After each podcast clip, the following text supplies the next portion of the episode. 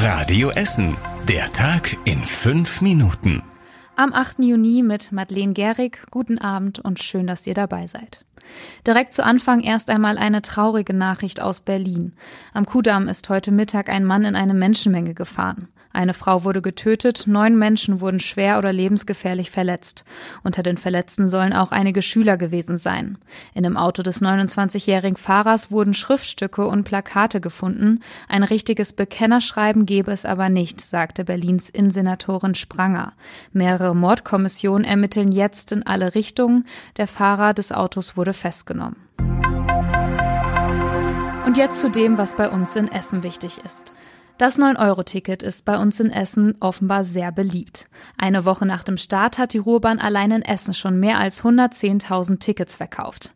Einige Kunden hätten es sich direkt für alle drei Monate gekauft. Trotzdem gibt es bei uns bisher offenbar keine Probleme mit volleren Bussen oder Bahnen. Die Ruhrbahn sagt, dass sie in der ersten Woche nicht spürbar mehr Fahrgäste hatte. Anders sah das in den Zügen bei uns am Wochenende aus. Der VRR sagt, dass unter anderem der RE1 von Essen nach Köln am Samstag überlastet war. Das könnte auch am Langfron-Leichnams-Wochenende wieder passieren, heißt es. Eine Erweiterung der Kapazitäten sei aber nicht mehr möglich. Rot-Weiß Essen hat den neuen Cheftrainer Christoph Dabrowski heute auf einer Pressekonferenz offiziell vorgestellt. Der 43-Jährige übernimmt nach dem Aufstieg in die dritte Liga das Traineramt an der Hafenstraße. Ein konkretes Ziel für die kommende Saison wollte er noch nicht verraten. Ihm sei erstmal nur wichtig, dass sich der RWE in der dritten Liga etabliert. Außerdem wünsche er sich, dass Mannschaft und Fans die Aufstiegseuphorie mit in die dritte Liga nehmen. Dabrowski hat in Essen einen Vertrag für zwei Jahre. Das erste Training steht für ihn in einer Woche an. Als Reaktion auf die Enthüllung über Missbrauch in der katholischen Kirche verschärft die evangelische Kirche in Essen ihre Regeln. Ein Arbeitskreis hat monatelang neue Leitlinien aufgeschrieben und jetzt veröffentlicht. Martin Kelz hat mehr Infos dazu. Insgesamt 44 Seiten lang ist die Broschüre. Darin steht, welche Regeln im Umgang miteinander gelten, wie der gebotene Abstand auch im Umgang mit Kindern. Regelmäßig sollen zum Beispiel erweiterte Führungszeugnisse vorgelegt werden. In den Leitlinien steht auch, an welche Vertrauenspersonen sich Menschen wenden können, denen sexuelle Gewalt angetan wurde. Und auch welche Meldepflichten für Verdachtsfälle bestehen. Einen Link zu den Leitlinien findet ihr auf radioessen.de. Bei uns in Essen gibt es eine neue Unterkunft für Geflüchtete aus der Ukraine. Im ehemaligen St. Vinzenz Krankenhaus können ab jetzt bis zu 200 Geflüchtete unterkommen.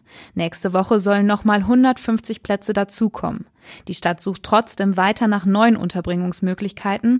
Bisher sind nämlich viele Geflüchtete bei Familie und Freunden in Essen untergekommen. Das ist aber oft nicht für längere Zeit möglich. Seit Beginn des Krieges sind rund 6000 Menschen aus der Ukraine bei uns in Essen angekommen. Viele von ihnen waren auch gestern bei der Kundgebung auf dem Kennedyplatz. Da haben insgesamt 400 Menschen für Frieden in der Ukraine protestiert. Das Highlight war ein Konzert von Ruslana, einer ukrainischen Sängerin, die vor 18 Jahren den Eurovision Song Contest gewonnen hat. Bei der Kundgebung sprach auch die ukrainische Generalkonsulin.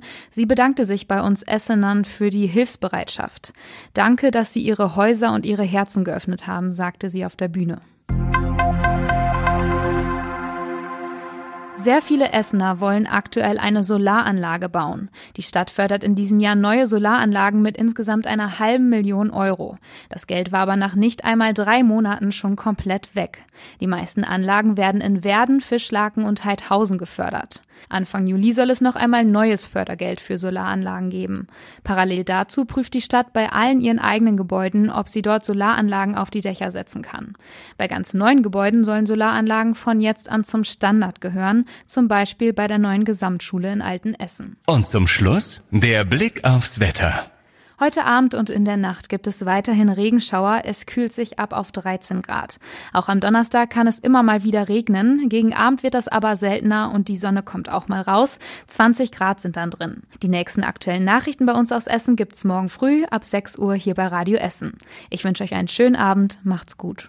Das war der Tag in fünf Minuten. Diesen und alle weiteren Radio Essen Podcasts findet ihr auf radioessen.de und überall da, wo es Podcasts gibt.